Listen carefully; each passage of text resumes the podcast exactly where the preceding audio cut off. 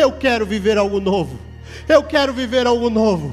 Eu vim com uma palavra dos céus para que o Senhor te curasse dessa cegueira espiritual, para que você olhasse agora para dentro de você e pudesse contemplar como o Pai te vê, como o Pai te vê não importa como o mundo te vê, não importa quantas vezes você caiu, importa que todas elas o braço do Senhor está estendido para te levantar, te levantar, fortalecer os teus pés, e você que não conseguir andar, você vai dar um passo, dois, três, e você vai caminhar. Amados, presta atenção em uma coisa: a palavra de Deus é claro, deserto todo mundo passa.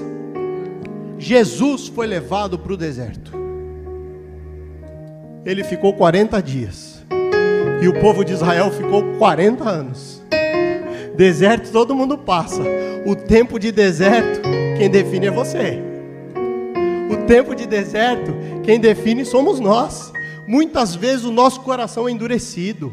A gente fica tentando entender por quê. Irmão, troca um porquê por um para quê. Um porquê por um para quê. Romanos 8, 28 diz que todas as coisas cooperam para o bem daqueles que amam e temem a Deus e que foram chamados segundo o teu propósito. Tudo coopera quando você está em obediência, amado. Tudo coopera. Mas será que nós estamos fazendo aquilo que Deus nos confiou? Será que nós estamos adorando ao Senhor na excelência, na melhor forma que nós podemos adorar?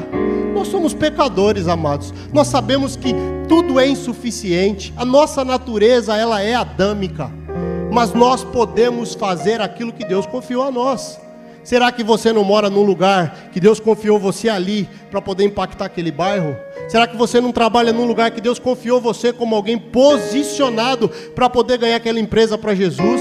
Será que você não estuda numa faculdade em que todo mundo está se desviando para o caminho das drogas, mas as pessoas veem Jesus na tua vida? O brilho de Cristo está em nós, o perfume de Cristo está em nós. Esse perfume tem exalado?